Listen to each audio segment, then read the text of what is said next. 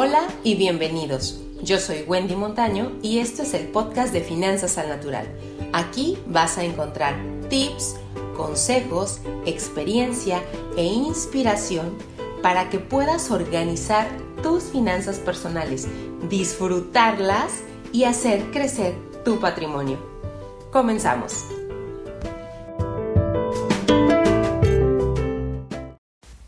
¿Sabías que con menos de lo que te compras un kilo de fresas podrías ser dueña de algunas de las empresas más importantes de México? Y sí, sabes, muchas veces suponemos que participar dentro del mercado de valores te requiere grandes cantidades de dinero. De hecho, este es un paradigma muy fuerte respecto al mundo del mercado de valores porque por ahí la gente dice, es que ocupas muchos millones, ocupas ser millonario, rico, este, y yo no tengo para eso, por eso el mercado de valores me queda como fuera de mis posibilidades.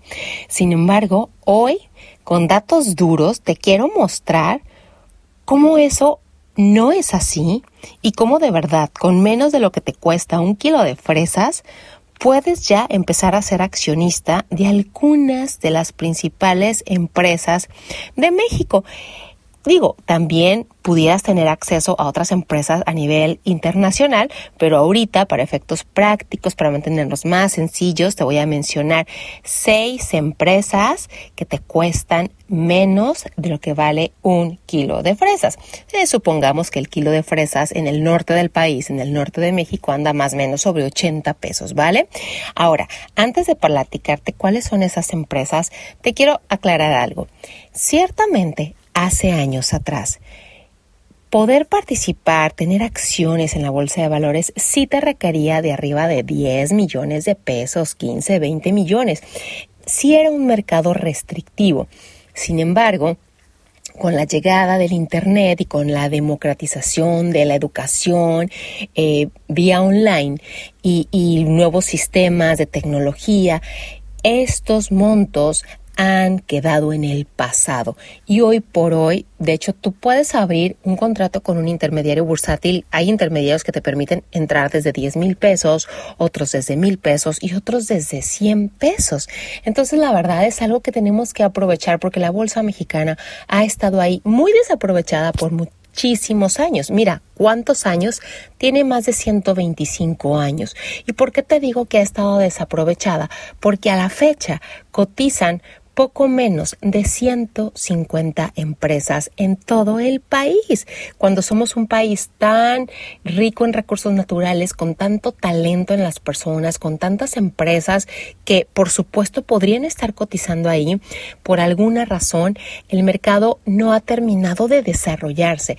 Y sabes que esto no es una tarea que le corresponde únicamente a las empresas, ¿eh? déjame decirte, ni al gobierno tampoco. Es una, esta es una labor de todos, incluso de los inversionistas, de las personas, porque en la medida en que nos animemos a darle un voto de confianza al mercado de valores, esto va a redundar en beneficio de todos, en beneficio tuyo, en beneficio de las empresas que ahí cotizan y en beneficio del país.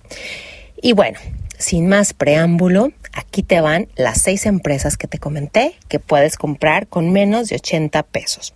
Número uno, NAFTRAC, 53.60 pesos.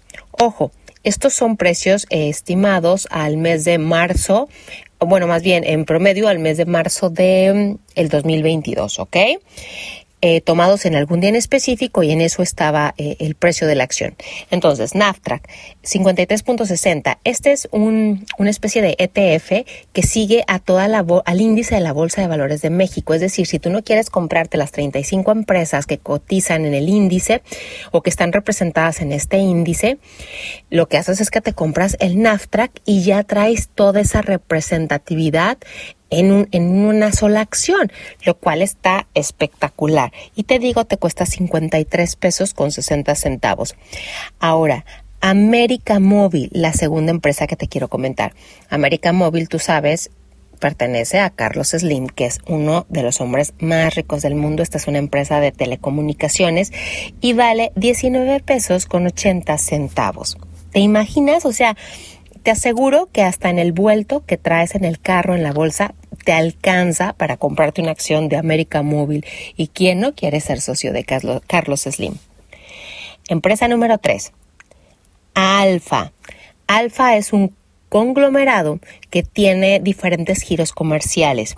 Dentro de ellos está también el tema de los alimentos y tiene algunos otros, pero es todo un conglomerado y su acción vale 16 pesos. Ahí te va. Cuarta empresa, Bambajío que es un banco de reciente, eh, bastante nuevo en relación a, la mayoría de los, bancos que, que, todos conocemos, y te cuesta 49 pesos la acción. O sea, con menos de 50 pesos ya puedes ser tú también socio dueña de, esta, de este banco. Quinta empresa, Cemex. Seguramente la conoces, es la cementera más grande de México y una de las más grandes a nivel mundial, porque tiene eh, oficinas, eh, ventas a nivel mundial, no nada más en México.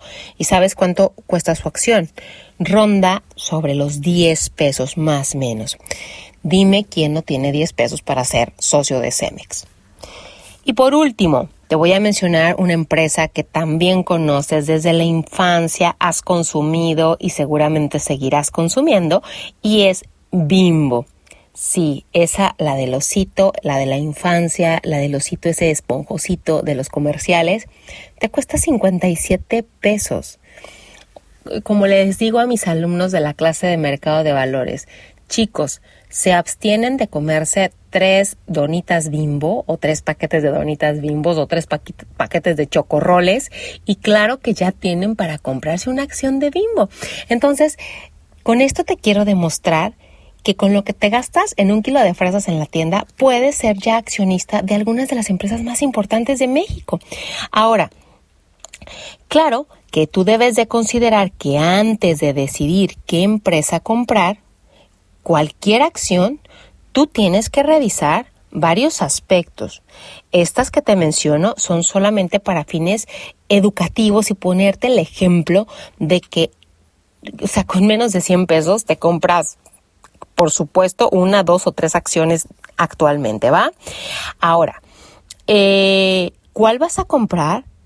Aquí ya entra la parte de, bueno, vamos a hacer una revisión de por qué me gusta esta empresa, cuáles son los indicadores y también para ir definiendo cuál es el momento ideal para entrar, ¿vale?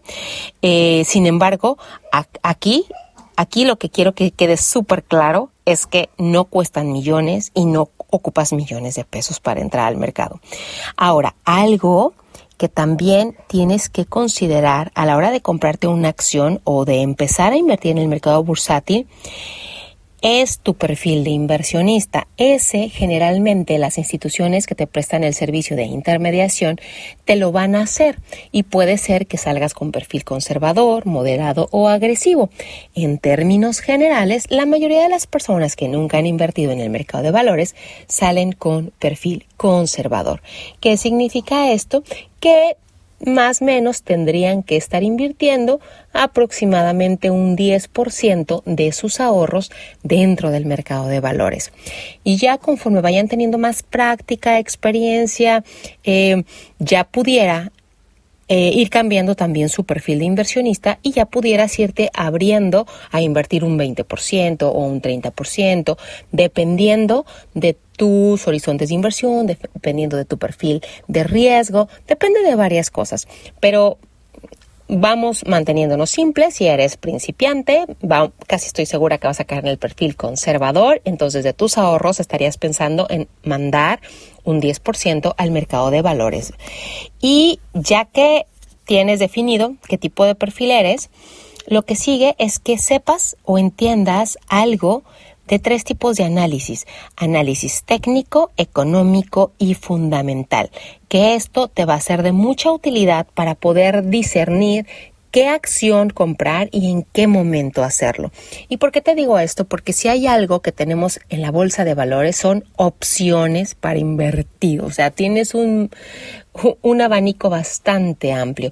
Y lo cierto es que tampoco las puedes comprar todas, al menos no de una por una, ni las puedes seguir a todas todo el tiempo. Entonces, cuando vamos a empezar a invertir en el mercado de valores, necesitamos definir qué sector queremos, qué tipo de empresa, para ir acotando las opciones y al final decantarnos por cuatro, cinco opciones de empresas que queramos traer en nuestro portafolio. Y para eso te es muy útil el análisis técnico, que básicamente hace referencia a las gráficas, al precio histórico que ha tenido la acción y que nos permite más o menos identificar cómo se pudiera comportar en un futuro la acción considerando su trayectoria pasada y la parte del análisis fundamental, que es este que se enfoca en los números, en los estados de resultados, en los, en los balances, eh, en las proyecciones de la empresa, las estrategias de venta. Haz de cuenta que este es un análisis que investiga a la empresa como hasta la cocina, se mete hasta la cocina para saber cuáles son sus números y hacia dónde se dirige la empresa, lo cual está genial porque le da también certidumbre al inversor de en qué tipo de empresa está invirtiendo. Claro, adicional a que acuérdate que todas las empresas que cotizan en bolsa tienen que presentar sus resultados de manera pública cada tres meses, lo cual le da transparencia de cara al inversionista.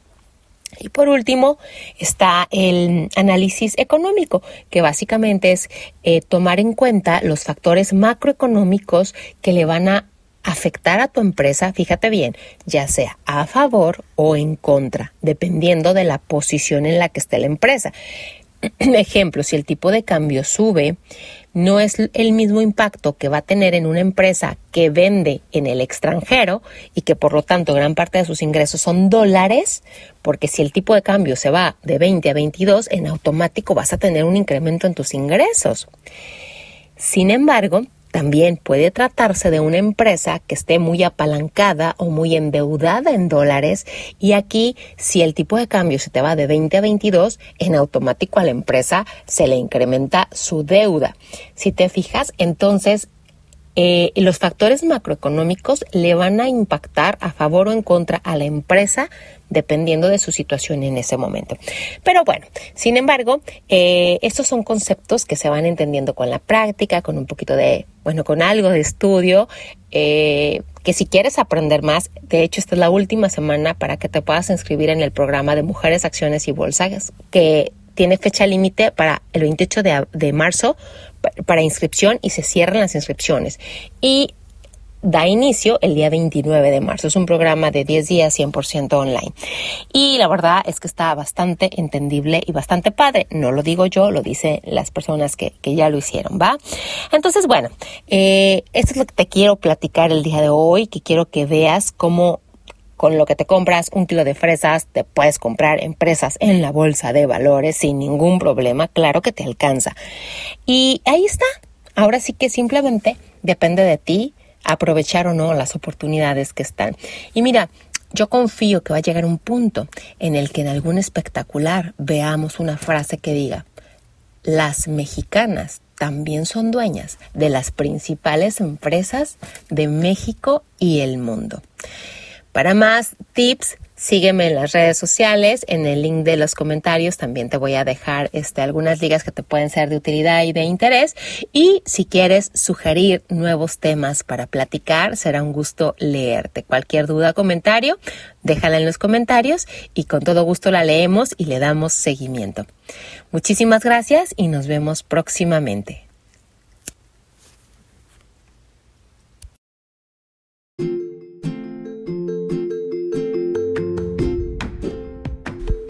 Y hasta aquí el episodio del día de hoy. Si te ha gustado, gracias por tus comentarios y por compartir.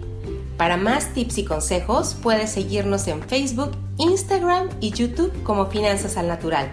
Nos vemos pronto.